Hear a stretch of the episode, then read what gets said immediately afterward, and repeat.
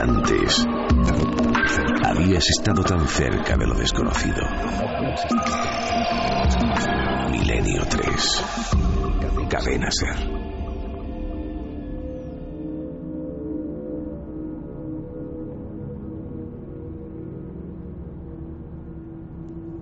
una herradura puesta del revés bajo una ventana, discretamente oculta para eliminar el influjo maligno.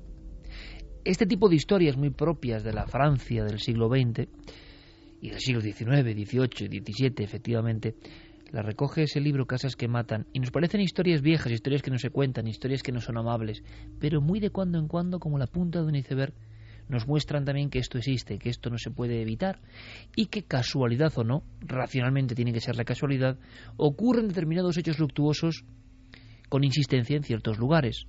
Esa clasificación tan interesante, lugares depresivos, lugares relajantes, lugares eufóricos, unos para fiestas, bacanales, conexión de alguna forma con el lado más frenético de la vida, otros relajantes, curativos, milagrosos, también, ¿por qué no?, donde llega la hierofanía, donde, como el término indica, se presenta lo sagrado y habla al hombre.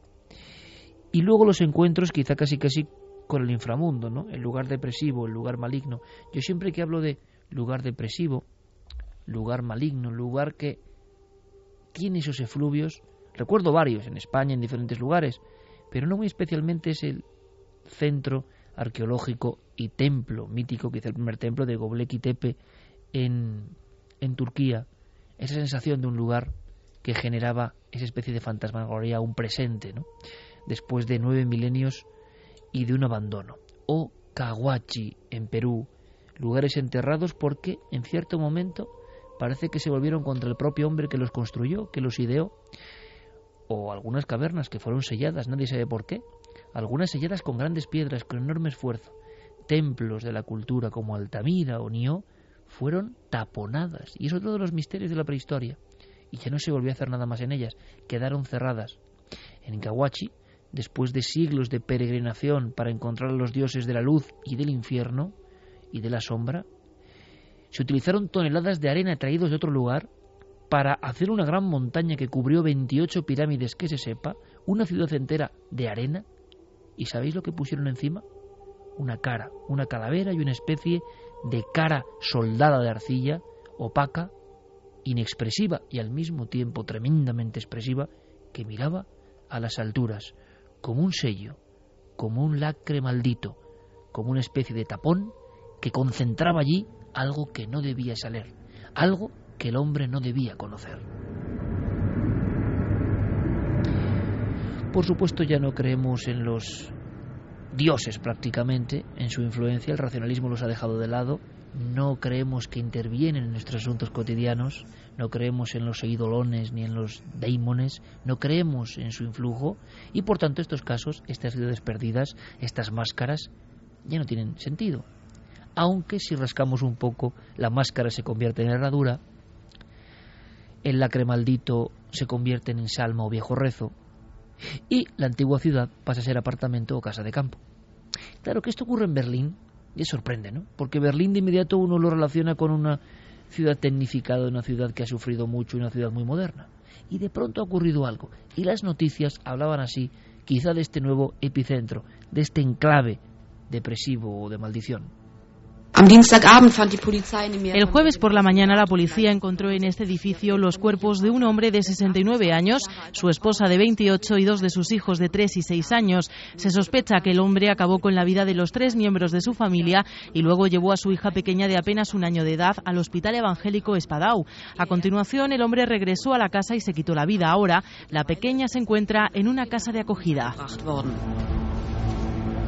Esta es la noticia, pero como viene contado Javier Pérez Campos, una noticia concreta, un último acontecimiento macabro, resulta que reabre la memoria popular de los vecinos cercanos o de gente que sabe la historia y dicen lo que decían los policías en Galicia esta misma semana, otra vez aquí, ha pasado en Berlín y ha coincidido en el tiempo, casi como si fuese un calco cronológico, con el caso de Galicia. Nunca nos había ocurrido esto. Dos Sí. casas malditas en el mismo tiempo. Este caso es del año pasado, pero ha habido una última muerte. El caso al que se refería la noticia eh, se trataba de Christian, que era un consultor de banca de 69 años. Eh, La policía acude a la vivienda porque los vecinos escuchan extraños ruidos. Es un edificio con varios pisos. No se centra todo en un piso, se centra en todo el edificio. Porque le ha ocurrido a dueños y a propietarios eh, de diversos pisos de ese mismo o edificio. sea, como pasaba en Valencia, que era una pequeña gran torre de esa arquitectura de aluvión, ¿no? Del desarrollismo. Pues cuando llegan las fuerzas de seguridad se encuentra con su esposa Catherine y sus dos hijos de 6 y 3 años eh, que los ha matado. Y le encuentran a él también con una bolsa eh, de plástico en la cabeza. Se ha suicidado, ha muerto asfixiado. Pero antes eh, la niñita de 7 meses, la última que tenían, la había dejado a las puertas de un hospicio para que alguien la recogiera. El último de los accidentes que ha sucedido, bueno, eh, la persona es un científico, es Lorin, choca con su vehículo en un, eh, en un semáforo y se da la fuga. No se sabe por qué. Se da la fuga y empieza a tener eh, una persecución con la policía, va a más de 200 kilómetros por hora y casi cuando está llegando a ese edificio, a su casa, porque tiene que pasar por una autopista que pasa muy cerca de esta construcción, el coche parece que, que gira en un momento dado y se estrella contra un muro. Muere en el acto. Ya serían cinco las personas que habían vivido en ese edificio y que han muerto. En el año 2000, un hombre de origen holandés precintó toda su vivienda, las puertas, las ventanas, En ese mismo edificio. en ese mismo edificio. Mm, De nuevo los vecinos dan la voz de alarma porque algo está ocurriendo en una de las viviendas. La policía entra y se da cuenta de que este hombre ha prendido una barbacoa dentro de la casa y está muerto, está asfixiado eh, debido a la intoxicación por monóxido de carbono. El dueño de una casa de citas también había alquilado uno de esos pisos.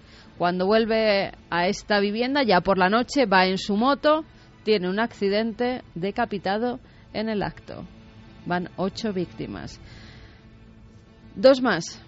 Un periodista, John y su pareja York. Ambos eh, estaban enfermos de SIDA. Dicen que, que además en un estado bastante avanzado de la enfermedad. Deciden poner fin a su vida los dos en otra de las viviendas de este edificio. Y la lista es enorme, se concentra en ese lugar y sabemos algo de la casa, del edificio, tiene un aspecto, no sé, singular. Yo recuerdo que aquel de Valencia, que es un edificio como otro cualquiera, pero tenía algo, la escalinata, el hueco de la escalera, eh, la edificación con ciertos elementos arquitectónicos de los 60 que, bueno, llamaban la atención, ¿no? Si uno se fijaba. Aquí hay algo que diferencie, ¿no? Eh, Mm, Es un edificio normal, construido hace 25 años. Además, eh, se ha sabido. muy moderno, realmente. Muy moderno, sí. En el distrito de Spandau-Gatow, en Berlín, se ha sabido que allí no había nada, que no hay ni un cementerio, ni nada. O sea, un edificio completamente normal. Es más, en los edificios que hay a ambos lados no ha ocurrido absolutamente nada. Y sobre todo los vecinos de la zona ya están diciendo que, bueno, eh, por ejemplo, de la familia está con los niños, pues sus niñas y sus niños jugaban con estas pequeñas y que nada hacía prever que el padre las fuera a matar, que decían que podían tener problemas económicos, pero que era gente toda la que ha vivido allí y que ha muerto Normal. completamente normal, que nada hacía prever hasta que entraron a vivir a estas casas. Ahora, Iker, todos los vecinos de este edificio se están yendo.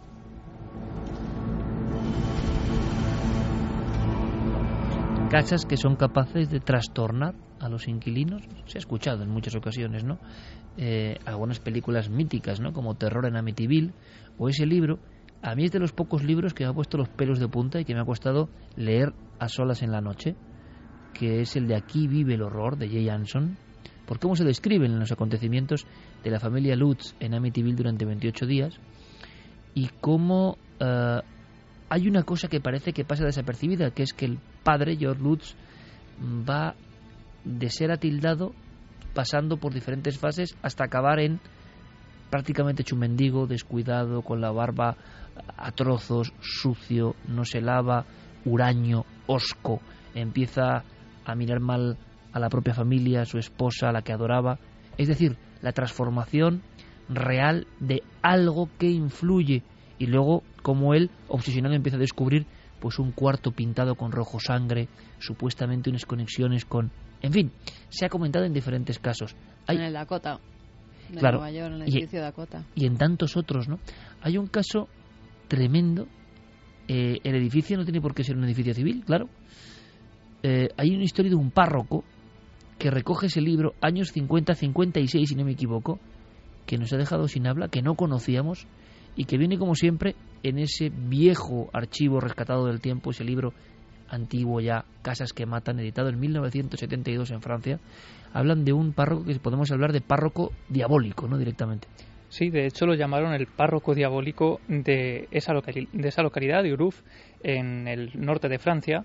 Eh, y de hecho, este párroco también vivió una de esas transformaciones, porque para la gente del pueblo, para la gente de Uruf, este hombre, eh, Guy de Noyer, eh, era un hombre normal, era un hombre afable incluso, que participaba en los campeonatos de fútbol que organizaba con los jóvenes, con los niños del pueblo, y sin embargo, él tuvo un desliz en el año 1956 con una joven de 19 años del pueblo, y el 1 de diciembre de ese año, esta joven va a hacerle una visita al interior de la propia iglesia para decirle al párroco que está a punto de dar a luz, llevaba eh, ocho meses embarazada, estaba a punto eh, pues de, que ese niño naciera y este hombre, encolerizado desde el propio altar, con eh, una, una, escopeta, da varios disparos a esta mujer por la espalda y, la mata en el interior de la propia iglesia.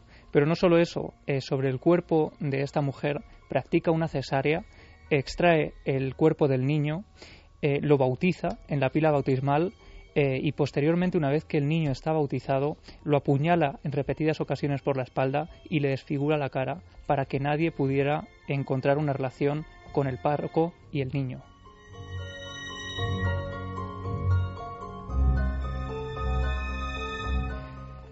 Inmediatamente la policía llega a esa iglesia de Uguf, eh, preguntan qué ha ocurrido y el párroco, para quitarse o desligarse de esta historia, dice que el asesino ha confesado, pero que como él estaba bajo secreto de confesión, no puede decir eh, quién ha matado a ese niño y quién ha matado a esa mujer, hasta que cinco días después el hombre acaba confesando que él es el auténtico asesino de la mujer y del niño, y de hecho este hombre eh, sería condenado a trabajos sociales durante 20 años y acabaría muriendo en su casa plácidamente prácticamente hace solo unas semanas, en diciembre del año 2012.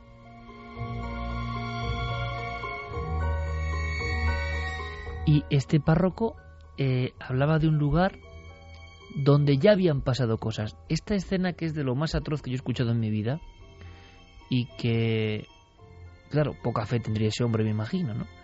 Y desde luego que alguien muera en su cama o que alguien puede defender a alguien que hace esto, que es a mí lo que me sigue sobrecogiendo, ¿no? De la sociedad en la que vivo, ¿no?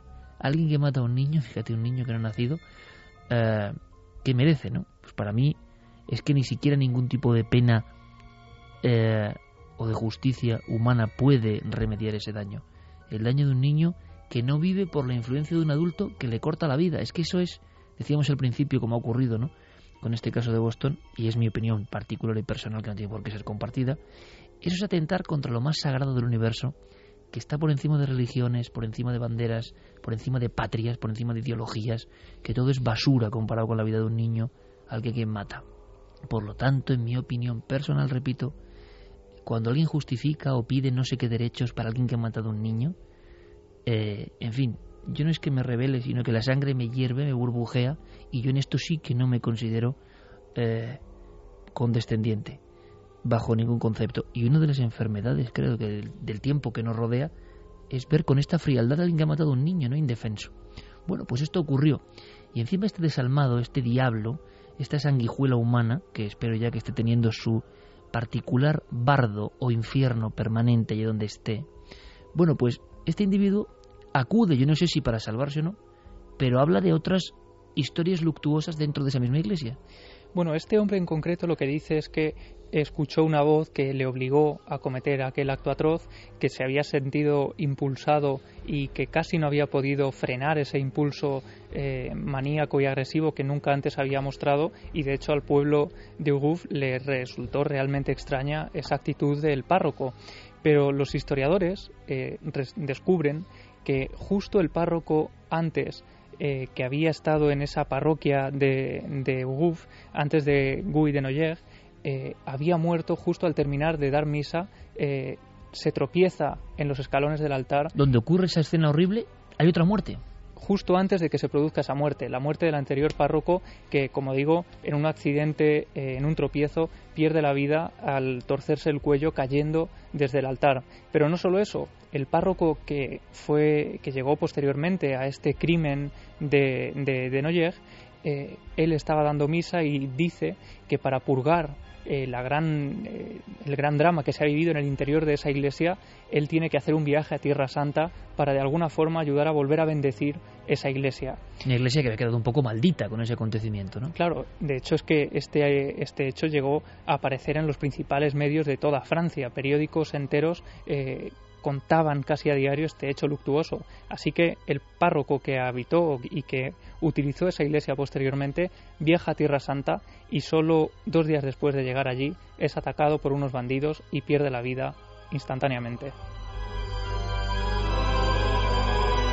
Es que vamos un poco más y es la profecía. O sea, aparecen las historias de la profecía y ahora comentaremos y a ver qué opináis eh, vuestras opiniones. Rematamos, porque ahora enseguida nos vamos a Málaga, donde existe esa alerta por cocodrilos, como suena. Es increíble. Pero claro, hemos tenido panteras en Vizcaya, ¿no? Y, y, en, y en Málaga también, y en diferentes lugares. ¿Qué está pasando? Bueno, pues ahora nos hacemos eco de este otro ámbito absolutamente increíble y reflejo y calco del mundo en el que todos, amigos, vosotros y nosotros, vivimos, ¿no? en este mundo permanente caos. Eh, hay un caso en Perú un caso en Perú de Casa Maldita, que sería el último de este triángulo, de este conocimiento que hemos tenido en los últimos días, terrorífico como pocos, y que demuestra que la gente, es verdad, se trastorna, o estaba ya trastornada, desde luego, o era muy mala, y eh, da rienda suelta a sus impulsos criminales, lo raro es que ocurre una y otra vez. Sí, y también hay un cura por medio que acaba en, en, males circunstancias, desde luego. Este caso nos llegó por el periódico El Caso, el semanario El Caso se hizo mm, eco de toda esta noticia, porque en Perú, efectivamente, en una casa humilde, eh, José Galvez de Negri, un hombre también absolutamente normal. En Lima. Sí, eh, ocurre en Lima, en una casa en un barrio humilde de Lima. Este hombre, el 3 de octubre de 1983, entra en la casa de una antigua amiga, una bailarina, que vivía sola con, con su hijo de 8 años y acaba con su vida instantáneamente. Eh, degolla a la bailarina y al, niño, los mata instantáneamente, los descuartiza y no solo eso, sino que en una especie de ritual extraño eh, va esparciendo los restos de las dos víctimas por cada una de las estancias de la casa. Desde luego, eh, instantáneamente ese lugar queda marcado para siempre. Los vecinos ven cómo ese local no se alquila, no se compra durante varios años, hasta que finalmente en 1988 un cura de la parroquia de Antón decide acudir al lugar para exorcizar esa casa y para bendecirla. Va habitación por habitación rezando por cada uno de esos lugares y cuando está regresando a su casa en el coche sufre un accidente de tráfico eh, fatal en el que pierde la vida también instantáneamente. Y no solo eso, el 18 de noviembre de 1990 vuelve a entrar una familia y el propietario, solo unos meses después de haberse mudado por completo, asesina a la mujer de un disparo y posteriormente se suicida. Es a partir de ese momento cuando todos los vecinos de, alrededor empiezan a poner en venta sus domicilios.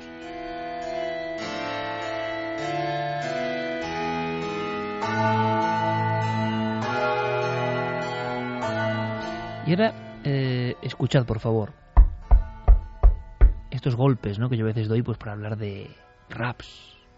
Bueno, pues estos golpes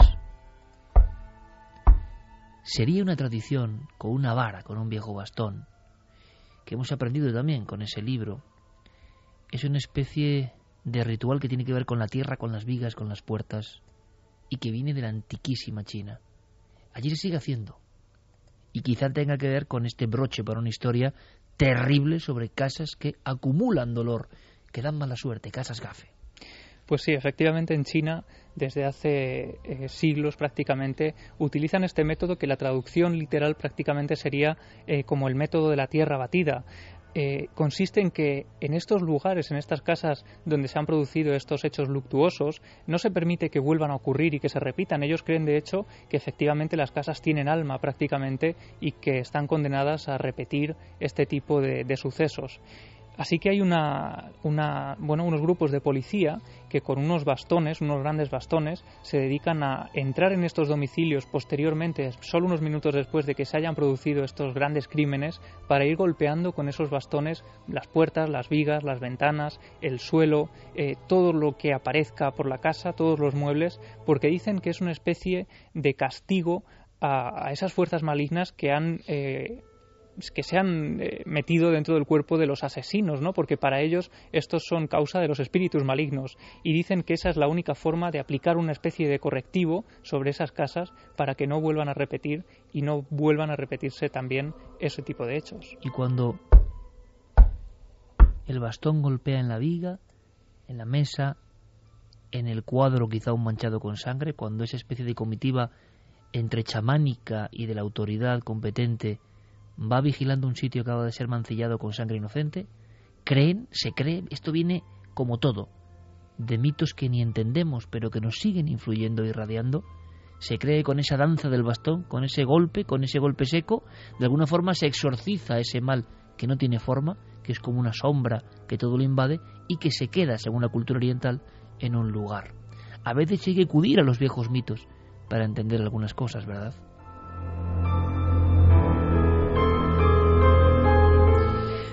Mensajes, vaya historias tremendas, pero también son parte de la realidad, por desgracia, ¿no? Por desgracia. Decía Chicho Ibañez Serrador, ¿no? ¿Quién puede matar a un niño? Y yo entiendo la pregunta y la cuestión, porque es lo más inconcebible que hay en el mundo y no puede haber justicia ni paz para el alma que cometa eso. Yo lo tengo muy claro. Yo no sé si será políticamente correcto o no y me da exactamente igual. Pero una de las formas de alinearse con la luz, con lo importante es tener creo que alguna cosa clara. Y eso a mí me sigue sobrecogiendo que haya personas que pongan cuestiones comunes, sobre todo, cuestiones comunes, ideologías, patrias, banderas, por encima del alma inocente de alguien. Es que eso es ya invalida tanto cualquier teoría que llegue a poner por encima de la vida sagrada de alguien que nace o que se está desarrollando, que tiene todo el futuro, que alguien ponga no sé qué interés, no sé qué egoísmo por encima de eso, me parece algo propio de lo diabólico, ¿no? Y lo diabólico no como religioso, ojo, ¿eh? lo diabólico está antes de la religión incluso y maneja a veces también la vida. En fin, y eso lo vemos diariamente. Este muchacho que ha muerto en, en Boston, sea lo que sea, haya conspiración o no haya conspiración, sea atentado de falsa bandera o no, sean verdad los delirios que se dicen o no, es muy curioso, tenía ocho años y días, no días antes, sino meses antes de la tragedia, en el colegio, hizo un trabajo y claro, con la fuerza de las redes sociales, ese trabajo y esa fotografía han salido a la luz, ¿no? Y la imagen es... Me pone tan los pelos de punta como esta primera que ha sido fotografía de inicio.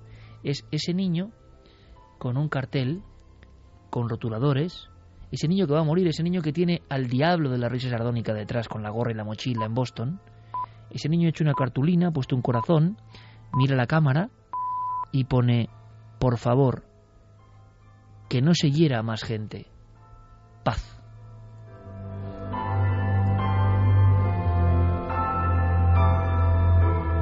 Tenía ocho años y es una víctima esta misma semana de la barbarie, de la barbarie, de la idiocia y del mal que también pelea contra el bien, evidentemente. Mensajes.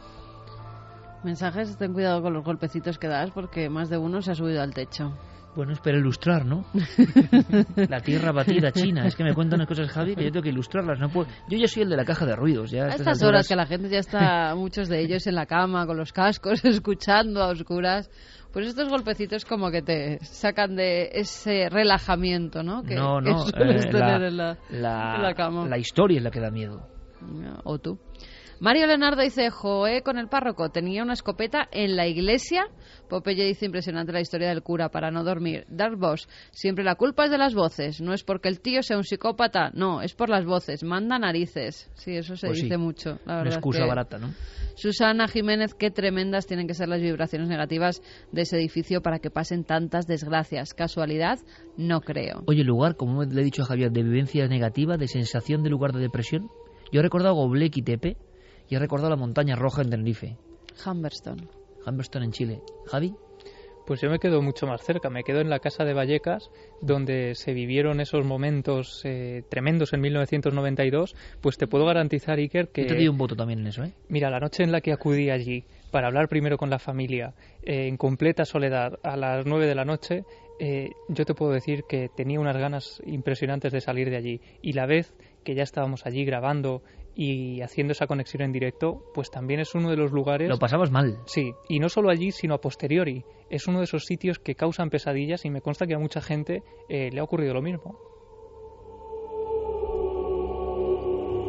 Yo recuerdo Humberston entrando en las viejas ciudades salitreras del desierto de Chile, eh, sin nadie, y un lugar que era la carnicería, y todavía en el en una especie de tubo oxidado, que era la antigua eh, pulpería, decían allí, estaban los ganchos que parecía, parece que los oigo todavía, los ganchos meciéndose con el viento donde ponían los trozos de ternera y uno veía, claro, uno veía la matanza de Texas, no veía la ternera, y luego veías los pizarrines parados en 1940, 1941, todavía con las recetas y los precios, cabeza de cerdo, eh, cinco soles, eh, costillar, tal, tal, verduras, y, era como un mercado de las sombras, y justo nos enteramos, nos da una sensación muy mala, muy mala, y es después cuando nos cuentan los historiadores que precisamente en esa entrada, que hacemos Carmen y yo en plena noche, o sea, en plena oscuridad, y se filmó, yo no sé si se llegó a emitir, creo que sí, ¿no? En el programa. Sí, se emitió. Entonces vamos avanzando y la luz de la, la, la pinga, que decimos la, la luz de la cámara, la antorcha que va a llevar la cámara y que tú estás muy familiarizada con ella, Javi, nos va abriendo camino, o sea, veíamos con eso. Y claro, tú dices, este es el típico lugar de, un- de una película de, de estas de, de gore, de pesadilla. Y justo ahí se veía a un carnicero. O sea, mucha gente había ido a denunciar si había alguien disfrazado de carnicero con bata blanca antigua y larga, veían un carnicero como manchado de sangre deambulando por el lugar. Esto ocurría en el desierto más seco del mundo. Pero lo más impresionante, yo creo que lo hemos contado, es que en cierto momento, cuando se sale de allí, hay unas zonas donde hay como unos establos, ¿no? Y Carmen de repente me mira y me dice, ¿qué me dijiste? Huelo a sangre, Huele a carne. a carne, a carne. Un olor profundísimo te entraba de Mm. carne, ¿no? De Ya, carne. De náuseas. de- decía, aquí ha habido carne hace poco porque es que huele ese olor intenso que se queda de la sangre de los animales cuando lleva mucho tiempo en un sitio. de matadero. Exacto. Fue un matadero. La última pieza entró en febrero de 1941.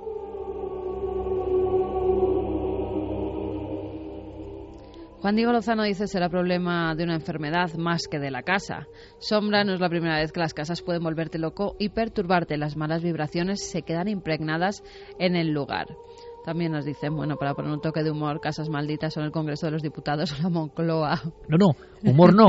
Es que hubo esqueletos y momias debajo del Congreso de los Diputados, ¿no? Es un No lugar. sabemos si sigue habiendo alguno, ¿eh? Bueno. Corramos un tupido velo. Silian dice, ¿son los lugares los que quedan impregnados de energías negativas o son almas atormentadas que se niegan a marcharse del lugar? Irene Vilas, que se ha quedado para saber el sitio exacto, y no jorobéis que esto pasa aquí al lado, nos lo dice por la casa de Galicia, al parecer pues vive bastante cerca.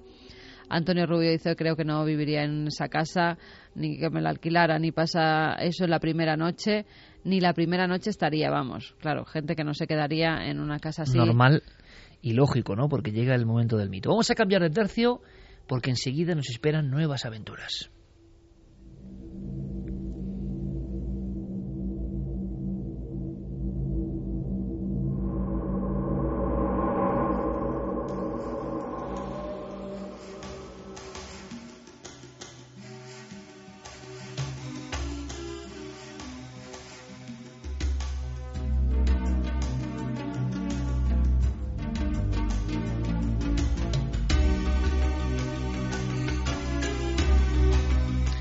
Canción me parece impresionante. Es Hans Zimmer y Reinman y tiene pues como 25 años y sigue sonando como el primer día.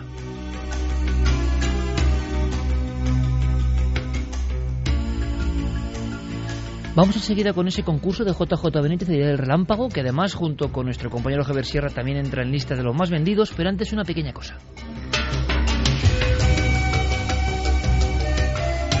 Y es que, y esto puede sorprender a nuestros amigos, lo comentaré brevemente, nuestra experiencia, experimento con al otro lado no va a continuar, hay que decirlo así de claro. Eh, sí ha sido un visto y no visto. Esto va a causar un impacto, Carmen se ríe, nos lo hemos pasado muy bien, pero eh, se puede decir que, ¿cómo explicarlo? La directiva incluso de la cadena piensa que puede afectar a Cuarto Milenio, que puede resentir a Cuarto Milenio. Nosotros ya también vislumbrábamos esa posibilidad. Eh, cierto es que a pesar de que el programa fue líder en el Late Night, que es la franja a partir de las 12 de la noche, y líder en el prime time en el primer primera parte del programa, y que estaban absolutamente contentos, de alguna forma la decisión que se ha tomado, la decisión que quizá alegre a muchos, se puede decir, ¿no? Porque pensarán que estaremos más concentrados si será en cuarto milenio y milenio 3, es que el experimento no, no continuaba porque la sensación, unido a la serie, es que eso no iba a funcionar y podía perjudicar a lo que es eh, la dinámica de cuarto milenio cada domingo. Así que esto se aprenderá a muchos y queremos que seáis los primeros en saberlo, ¿no? Por supuesto estamos muy contentos, lo hemos pasado muy bien, no descartan que haya nuevas posibilidades, pero era difícil hacer ese programa, era difícil, Carmen, combinarlo con Cuarto Milenio y con Milenio 3, eh, ha sido una gran experiencia, eh, hay que decir, hemos tenido lo que se llama minutos de oro, más minutos de oro que nunca, que con cualquier Cuarto Milenio con este programa, pero algo hacía que no encajásemos del todo, yo no sé si en, en la filosofía de la parrilla o para muchos espectadores que no son nuestros espectadores habituales tampoco encajaba del todo y, y al final Y hemos se, ha- binomio se ha decidido con la serie tampoco funcionaba. claro claro el binomio con la serie no funcionaba y no sabemos hasta dónde podía llevar esto y se ha decidido y yo creo que estamos muy de acuerdo que eso Mm. podía afectar incluso a, a un programa que lleva ocho años no que igual vosotros os cansabais de tanta información. Que sería lógico haberlo hecho antes de la propuesta pues igual sí pero bueno quisimos con emoción acercarnos a otros públicos no y hemos visto que igual esos públicos están acostumbrados a otra cosa. Sería el resumen, ¿no? Y tampoco hay que darle ningún dramatismo. Que tenían miedo que te quitara el puesto. Y han dicho, Sí. no, venga, que continúe y que... No, que daba mucho miedo para determinada audiencia, nos, nos han dicho Que también. no, que ha sido una experiencia bonita, ha Sí, sido sí. una probatura. Eh, hemos visto que en una cadena como Telecinco se puede hacer el misterio de forma seria y bueno, ya Esa- llevaremos esa- a cabo otros proyectos. Esa desconfianza, ¿no? Que tenía mucha gente, que eso es lo más importante. Incluso nuestro propio público tenía desconfianza y tuvimos que decir, oye, que no, que nosotros siempre, y si no, no lo vamos a hacer. Es decir, si alguien nos dice algo que no estemos de acuerdo, nos vamos a retirar. Eso está clarísimo. No ha ocurrido en este caso, quiero dejarlo claro, y hay nuevos proyectos, pero hay que tenerlo muy claro y muy bien pensado, y esto ha sido un poco a matacaballo y podía afectar a Cuarto Milenio y a Milenio 3. O sea que Y estamos que encantados y agradecidos. Hay que acabar bien la temporada. De esto ha cogido casi a final de la temporada ya de todos los programas. Vamos a hacer las cosas bien, vamos a acabar nuestros programas, Milenio 3 y Cuarto Milenio.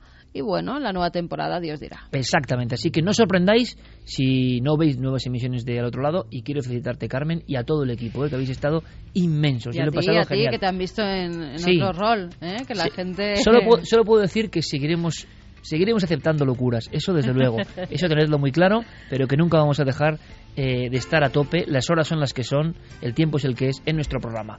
Dicho esto, vamos con el concurso. Pues vamos con... A ver, Noel, ¿cómo suena ese relámpago? Ahí está. El Día del Relámpago, el último libro de Juan José Benítez, bueno, que en toda su saga ya lleva más de 6 millones de ejemplares vendidos. El Día del Relámpago, como bien decía Siker, ya está en las listas de los más vendidos esta semana y que vuelve con este El Día del Relámpago Juanjo para revelarnos las grandes incógnitas que han quedado por resolver, como por ejemplo qué sucedió con el mayor tras su regreso en 1973. ¿O fue el general Curtis un traidor? ¿Murió Eliseo? ¿Se hundió la cuna en el Mar Muerto? Bueno, pues el día del, del relámpago, ahí lo tenemos. Es la pieza que faltaba para que la exitosa saga de Caballo de Troya cobre por fin todo el sentido. El día del relámpago, JJ Benítez, y nosotros lanzamos una pregunta y unos ganadores, ¿no? Teníamos un concurso la semana pasada, era la pregunta ¿qué clase de víbora mordió a Bartolomé cuando caminaba hacia Nazaret? Había tres posibles respuestas, A, cobra, B, cerastes, cerastes y C, víbora catalana. Pues la B era la que era correcta. Cerastes, cerastes. Exactamente. Ganadores, dos. David Rodríguez Martínez Pantoja de Guadalajara y Olga Lombao Iglesias de La Coruña. Y ahora hay otra pregunta. Otra pregunta. Nuevo concurso. Se abre ya.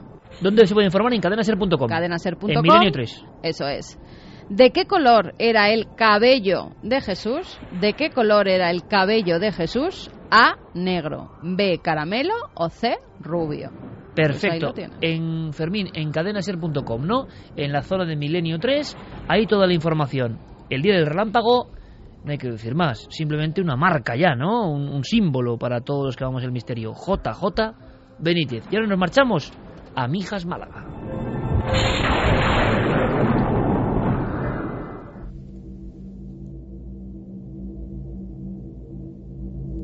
Porque 3 y 42 minutos que nos llama de Mijas Málaga, pues algo que es propio de las puras leyendas urbanas. Eh, Luis Mi Domínguez siempre dice que, que, es que los animales invasores están ya aquí, pero claro, se habla de mosquitos, se habla de una raza de no sé qué, se habla de un tipo de pez. Un cocodrilo de 2,13 metros es demasiado hablar, ¿eh? Cocodrilo del Nilo, además. Bueno, desde el mes de febrero había um, varios vecinos que decían que habían visto algo raro en eh, unas lagunas que hay en Mijas. Eh, son conocidas como Majada Vieja. En esas aguas habían visto un animal de grandes dimensiones y los vecinos ya habían dado la voz de alerta. Y muchos decían, anda ya, ¿no? Como siempre se dice, ¿no? En la laguna no he visto un cocodrilo. Anda, venga, hombre. Hasta no, que cocodrilo luego... o monstruo, imagino, porque tú ves un cocodrilo en la lejanía y te parece un bicho que como un cocodrilo. Es casi más fácil que haya una criatura criptozoológica que un cocodrilo, ¿no? Bueno, pues al parecer ya empezaron a tomar la cosa en serio porque eran varias las denuncias que habían hecho los vecinos de alrededor se ponen a investigar, incluso llaman a especialistas de Torremolinos, que hay un croc park, un parque de cocodrilos que hay allí, y ven que hay huellas de un animal además de grandes dimensiones. Ven las huellas que hay. Ven además como una culebra ha sido mordida y esa mordida dicen que es un reptil grande empiezan a poner torretas de vigilancia para ver si ven eh, al causante de esas muertes, al causante de esas huellas, pero ni siquiera hace falta que lo vean. Se lo encuentran varios días después muerto. Eh, en la desembocadura de esas eh, lagunas hay como un pequeño río que las une, pues ahí estaba además con rastros de sangre. ahí metido. Sí, sí, estaba ahí metido. No se sabe muy bien por qué, porque lleven a, a, a poner trampas con carne pasada. Eh, al parecer, después de haber mordido ese animal, parece que, según decían los especialistas, pues el animal iba a empezar a cazar, con lo cual era muy peligroso.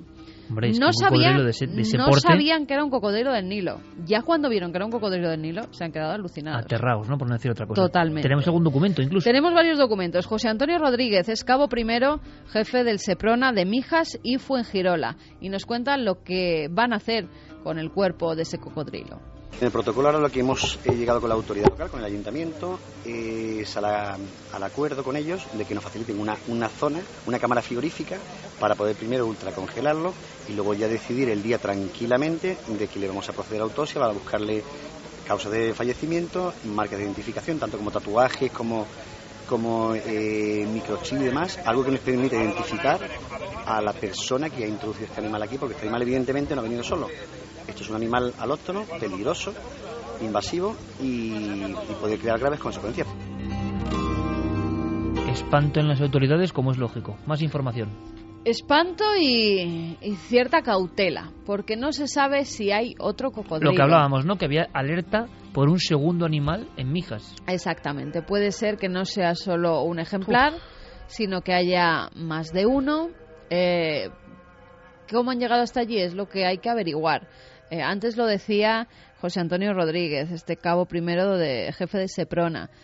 van a ver si tiene tatuajes, van a ver si tiene un chip. Eh, estos animales, si han sido vendidos eh, en España, tienen que tener todas estas cosas, porque hasta el año 2008 eh, la venta se podía hacer, desde el año 2008 ya no.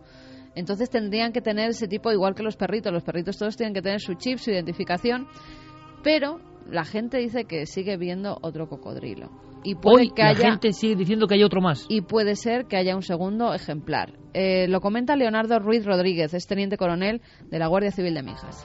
que bueno, que no se descarta que pueda haber otro, que vamos a montar, seguir montando servicio. Eh, sería muy extraño que hubiese una segunda especie, pero bueno, vamos a agotar todas las vías para evitar que haya otro y pueda haber un mal mayor.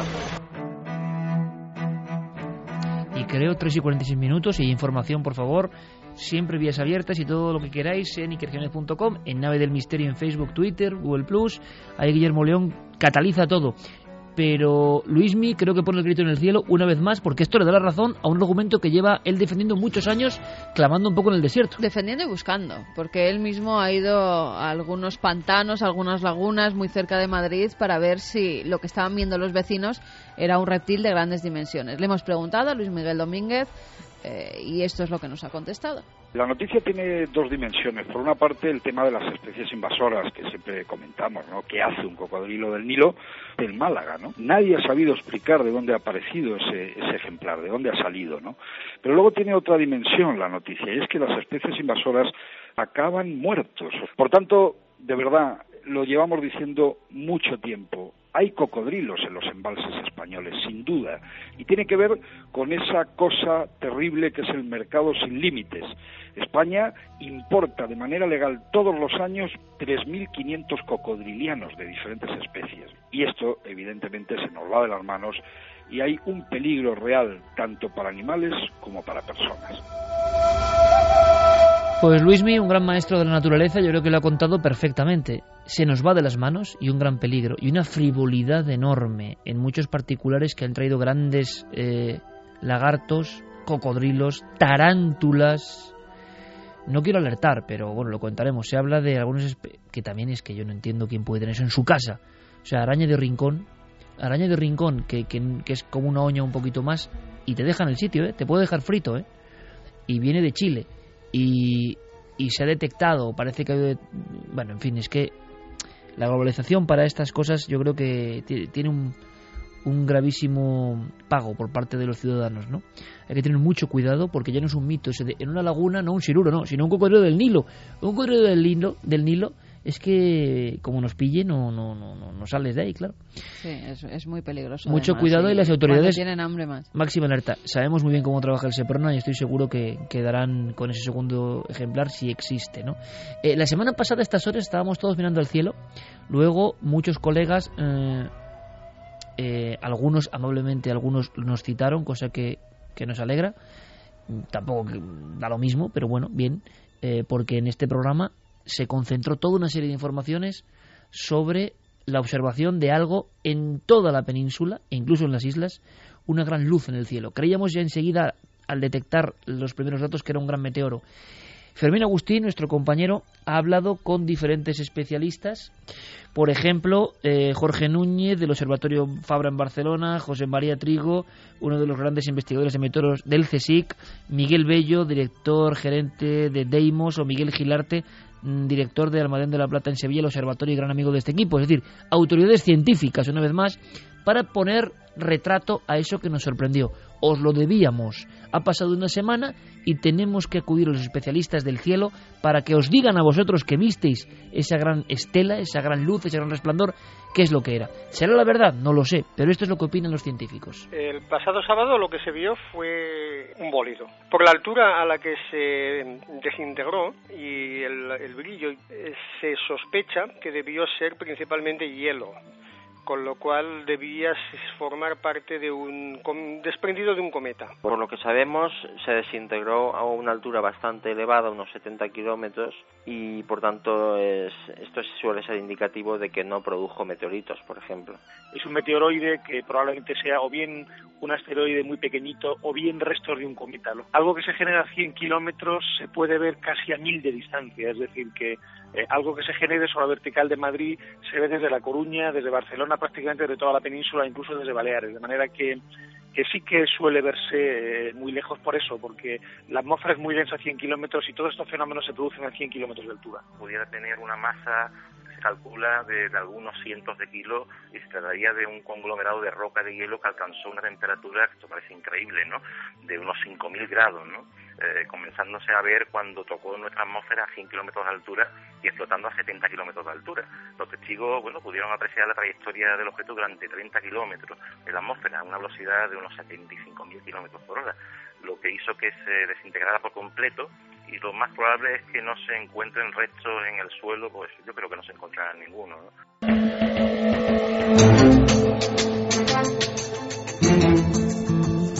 ¿no? es cuestión de creencia, una extraña bola de luz, quizá un objeto cósmico, un cometa, cruzó nuestro cielo y se sigue, se sigue buscando un poco su matrícula, ¿no? su filiación. Diego Marañón, compañero, buenas noches. Hola Iker, buenas noches, ¿qué tal? Eh, quiero aprovechar para agradecerte todo el trabajo, no esta semana, sino también, bueno, todas las semanas, ¿no? Pero la anterior, en la cual no pudiste intervenir y tener una historia, una historia apasionante, una historia que eh, podemos resumir de qué forma, Diego. Bueno, preguntábamos a grandes rasgos si el argumento de la película clásica de terror Pesadilla en Elm Street podría estar basado en algo que fuese más allá de ese argumento cinematográfico. Pesadilla que te mata. Es, exactamente. Preguntábamos si eh, es posible que una persona pueda morir eh, durante una pesadilla y mientras hace frente a no caer en los brazos de Morfeo básicamente. ¿Y la encuesta qué resultado daba? Es una encuesta casi doble, porque ha tenido el doble de tiempo. Mira, ayer estaba yo con el de pesadilla en el Street. ¿Y qué tal, Carmen? Bien, bien, bien, ahí en el parque de atracciones. A los amigos actores de... Sí, es verdad, del, del, pasaje del terror. El pasaje del terror, que vieron entrar a Carmen y alucinaban y luego nos hicimos fotos con ellos y... Sí, sí, sí, una, gente fantástica, ¿eh? Se, lo ocurran, pero bien además. Bueno, la gente cree que es una historia verdadera el 71%, frente al 29% que cree que es una historia falsa. Verdadero 71, falso, 29. Y entre ese 29, por supuesto, en el calero. Efectivamente. Está fichado. Él dijo falso pero como una moneda de, de 3 euros, ¿no? Así que, evidentemente, la historia es verdadera. Claro, claro. Efectivamente, no falla. Eh, esto se llama grande el oráculo. esto se llama, Iker, el síndrome de la muerte súbita inesperada nocturna. Es decir, está muy estudiado por los científicos. Se hizo muy popular en los años 70 a raíz de una serie de artículos periodísticos en, Los Angeles Times eh, acerca de un grupo de refugiados que empezaron a sufrir eh, pesadillas. La mayoría de ellos se negaba a dormir y poco después de, de esas experiencias, varios de ellos terminaron muriendo mientras dormían en su sueño, tal y como ocurría en la película Pesadilla en el Street. De hecho, Wes Craven, el director, confesó que se había inspirado en estos sucesos para crear el personaje de Freddy Krueger. Ah, qué interesante. O sea, el propio director se había basado en esta enfermedad. Sí, sí, lo reconoció en una, en una entrevista en la revista Cine, Cinema Fantastique en, en, el año 2008 que se había inspirado en esta patología. Pues muy interesante, Diego. Yo en este caso tengo que decir que sí sabía la respuesta porque estuve muy interesado, y tú lo recordarás, hicimos algún programa sobre el Kuru, esa extrañísima hmm. enfermedad que provocaba, bueno, que estaba eh, de alguna forma ligada al canibalismo, y el canibalismo había provocado una encefalopatía espongiforme, está bien dicho así, eh, como el, mal de las vacas locas, pero en seres humanos. Y una de las secuelas era, si alguien quiere investigar, porque esto da terror, ¿eh? insomnio familiar fatal. Y el insomnio familiar fatal, eh, unido al kuru como versión más ancestral, es un remedio de todo eso hay familias, hay casos de gente que no puede dormir y cuando duerme muchas veces entra en un estado de letargo, coma y muerte. es una historia tremenda, es como una condena, eh, es algo terrorífico. Son una serie de enfermedades que existen realmente y que tienen que ver con pesadillas y con el sueño. En fin, que una vez más ningún guionista puede superar eso y por eso Wes Craven, por ejemplo, lo que hace es eh, beber en la realidad para construir su ficción. Así que, de verdad, un creo o no, apasionante. Claro, el que viene a continuación es para escucharlo en estos últimos cinco minutos con muchísima atención, Diego. Hace mucho, Iker, que no nos cuentas qué tal están Tao y Merlin. Muy bien, fantásticos, fantásticos. ¿Tú crees que alguno de ellos podría servir como perro guía? No. ¿eh? Por muchos motivos, me temo. No, no. No, no, no. Sobre todo Tao que no, que no. No, No, no, que son no. buenos, ¿eh? Pero son no. muy buenos, pero no perro guía nunca. A eso iba, a eso iba. ¿Tú alguna vez has visto algún rastro de maldad en los ojos de, de tus perros? Jamás. Y, en- y si son perros guías que ves por la calle un labrador, por ejemplo, es la bondad hecha figura. Bueno, no hay y- uno malo. ¿Y si yo te cuento que, sea, que a lo mejor sí que hay algún perro malo? Se cuenta en internet, Iker, la historia, desde hace unos años, de un supuesto perro guía, de un pastor alemán que de nombre Lucky, que ostenta un curioso récord, y es el de, supuestamente, haber llevado a la muerte a cuatro de sus dueños. Vaya un perro guía que eh, ha colocado a cuatro de sus dueños en situaciones eh, que les han provocado accidentes mortales. Se cuenta que a su primer dueño eh, lo colocó delante de un autobús que se puso en marcha y lo atropelló. O sea, que, que un perro labrador que lo que hacía era, viene el autobús, pues paso justo en este momento. Efectivamente, Vaya, vaya suerte, Lucky, ¿no? efectivamente. Era un perro guía, pero un guía a la muerte. A su segundo dueño lo colocó eh, eh, cerca de un embarcadero, eh, acabó muriendo ahogado. Al tercero lo colocó en una plataforma de, de tren, en un andén, justo cuando pasaba eh, el tren de Colonia a Frankfurt. Y el último lo colocó, bueno, pues en mitad de un intenso tráfico, de un atasco de tráfico, eh, salió corriendo, lo abandonó y eh, acabó también muerto, atropellado. ¿Será Oye, verdad y- que hay perros Iker capaces? No, no, no, este será verdad, no. Es este caso, imagino, ¿no? El que, el que ponemos a consideración. Sí, sí, por supuesto, ¿no? por supuesto. O sea, Lucky vive, supuestamente. Que investigue nuestra audiencia. Ah, vale. Que investigue Y, nuestra y entonces, eh, claro, aquí la maldad es quien, quien veía lo que ocurría la segunda o tercera vez y encargaba la aquí a otra persona. Sabía lo que podía pasar. Esto lo vamos a descubrir en siete días, si es verdad o si es una historia Oye, falsa. ¿y por qué no se has enviado un, un documento sobre Cujo? Porque tú recordarás que eh, hace muchos años Cujo fue el primer perro, digamos, que causó eh, pesadillas en, los, eh, en las butacas de cine de, de todo el mundo. Era la primera vez que un perro, un San Bernardo de aspecto apacible, eh, se introducía en las mentes de los espectadores para provocarles pesadillas. ¿Quieres recordarlo? Cujo. Se llama Cujo. ¿Cujo? Hola, Cujo. Cujo. Oye, ¿qué raza de perro es? San Bernardo. Es precioso. Sí, y además es muy listo.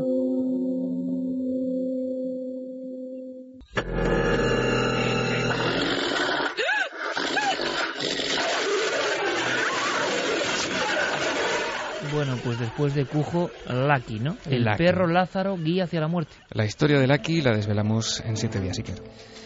Diego Crack, un abrazo grandísimo, compañero. Gracias por todo, como todos. siempre. Nos vemos. Un fuerte abrazo.